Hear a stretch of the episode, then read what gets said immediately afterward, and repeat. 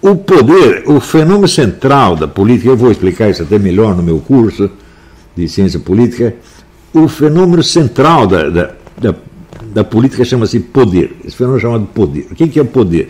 Poder é quantas pessoas te obedecem e até onde elas te obedecem. Não é isso? Você vê, quando uh, os governados cessam de obedecer o governante, ele cai. Não é isso? Então, vamos dizer, quanto falta para o Bolsonaro cair? Falta muito pouco. Porque de fato ele não é obedecido, ele é aplaudido e amado, não é obedecido. Ele não tem autoridade, não tem poder nenhum, gente. É? Agora, o que o STF decide é obedecido. Por quê? Porque o pessoal tem medo. Uns têm medo e outros estão a favor mesmo. O que, que é isso aí? É uma mentalidade que está sendo imposta no mundo, espalhada pelo mundo inteiro, por empresas megabilionárias que decidiram tomar o poder. Aliás, já tem o poder. Esses dias mesmo eu estava assistindo um documentário russo sobre a Revolução de 1917, que começa com a Revolução de 1905. De como é que acontece a Revolução de 1905? A Rússia estava num progresso industrial extraordinário, foi o país que mais cresceu economicamente no meio século que antecedeu a Revolução, e evidentemente esta burguesia adquiriu então meios de ação que não tinha antes, e já que eles estavam mandando na economia do país, queriam mandar na política também. Tá certo? E por isso mesmo, então derrubaram a monarquia e criaram lá um, um, um governo provisório. Né?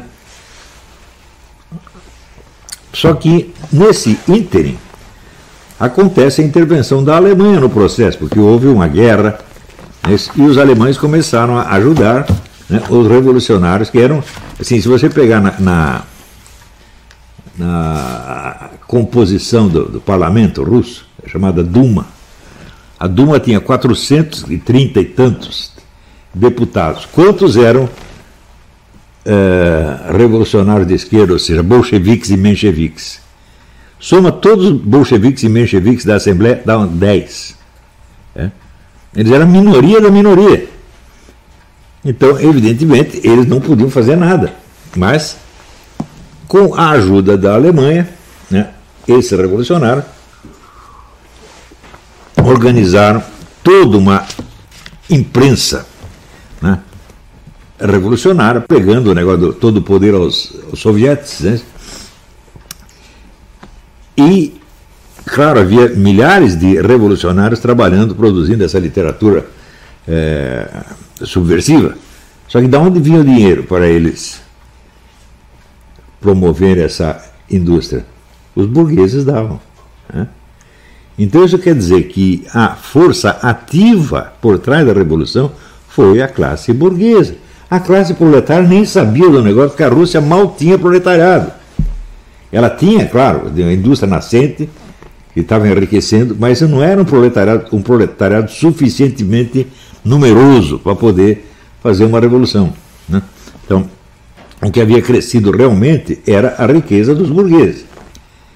E os alemães se aproveitando disso, porque os alemães também eram um país eh, muito rico, muito industrializado, com uma burguesia poderosa, eles começaram então a incentivar os revolucionários russos para que criassem problemas para o governo russo, de modo a tirar a Rússia da guerra. Porque os alemães estavam lutando em duas frentes, estavam lutando contra a França e a Inglaterra de um lado e contra a Rússia do outro. Então eles falaram, nós não podemos continuar assim, nós temos que neutralizar a Rússia, tirá-la da guerra, fazer alguma coisa. Então, para isso é que eles mandaram o Lenin de volta para a Rússia. O Lenin estava na Suíça, né, totalmente é, incapacitado de agir, e quem estava promovendo a agitação na, lá na Rússia era o Trotsky, na verdade. Né? É, se você pegar, você entender o que, que o Trotsky fez, vocês é, leiam o livro do Curzio Malaparte, né, que se chama Técnica do Golpe de Estado. Ele estudou né, o que o Trotsky tinha feito na Rússia e diz aquilo é um golpe de Estado, o golpe de Estado se faz assim, assim, assim, assim, pá, pá, pá, pá, pá. Então, evidentemente, o, o golpe de Estado atrapalhou um pouco o processo da revolução burguesa na Rússia. Né? Mas essa revolução continuou, ou seja, a burguesia russa continua enriquecendo. Pensa que acabou o capitalismo russo com a Revolução de 1917? Está doido. Né? Estudos posteriores mostraram que na economia soviética, pelo menos 50% era economia privada. Né? Quando acabou o regime soviético, você viu o número de milionários russos que apareceram? Como podia haver milionários russos se a economia era estatal? Hum? Simples, a economia não era estatal. A economia soviética continuou capitalista durante todo o reinado soviético. E a burguesia continuou enriquecendo. Era, como é que se diz? Era um capitalismo ah, ilegal, por assim dizer, clandestino, mas clandestino só da boca para fora, todo mundo sabia que aquilo existia. Não podia declarar, ninguém podia reconhecer oficialmente que o regime era capitalista, mas que era, era. Então, você examinar direitinho, você vê qual é a classe revolucionária. É a burguesia, meu Deus do céu. Né? Por quê? A rigor, você só tem três classes governantes possíveis. Né? Castas, para dizer a verdade. Não são propriamente classes. São, castas são tipos de pessoas. Né? Então você tem a casta dos intelectuais sacerdotes, que cria, vamos dizer, toda a, a ideologia dominante, tá certo? e molda a sociedade, molda os valores, princípios, etc, etc, e governa durante um tempo. Mas embaixo dela você tem a casta nobre ou militar, que um dia se cansa de obedecer os sacerdotes e se volta contra eles e toma o poder. Quando acontece isso na Europa? Por volta entre 1500 e 1600, quando da formação das monarquias nacionais. Formam-se as monarquias nacionais, automaticamente elas formam as suas igrejas nacionais. Ou seja, quebrando a unidade cultural e psicológica da Europa. Você aparece a igreja anglicana, a igreja galicana. Cada, cada monarquia agora tem a sua religião. Na Alemanha, o que, que é a reforma protestante? É a revolta dos príncipes, dos nobres alemães contra o domínio da igreja. Então formam-se as igrejas nacionais junto com as, uh, as monarquias modernas. Tá certo? Então, essas monarquias elas já nascem, evidentemente, condenadas, porque elas nasceram de uma traição.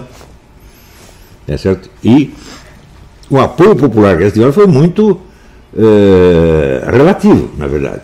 Tá certo? Você vê aqui no conflito que houve na época, por exemplo, entre os católicos e protestantes, militarmente os católicos foram vencedores.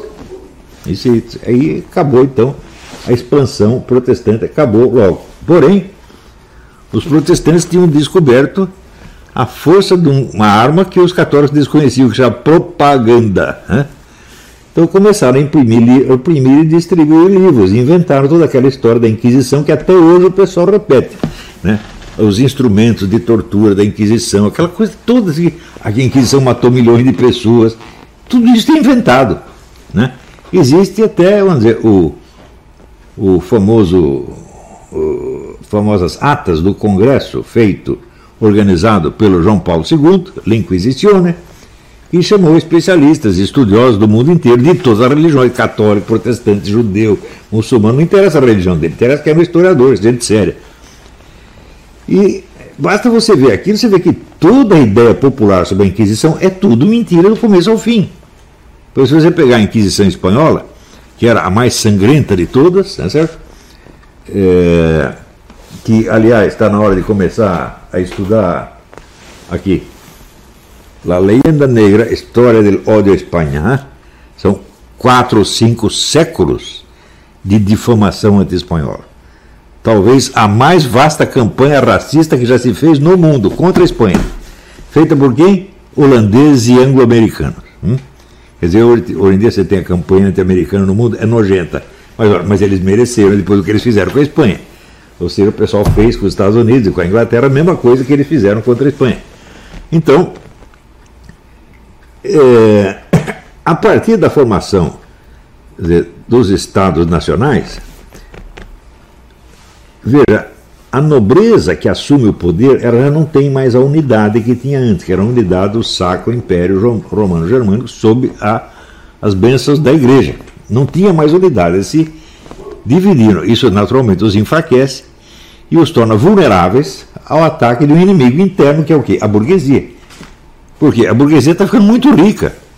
E na medida que enriquece, ela não quer mais obedecer nem rei, nem duque, nem coisa nenhuma. Ela quer ela mandar.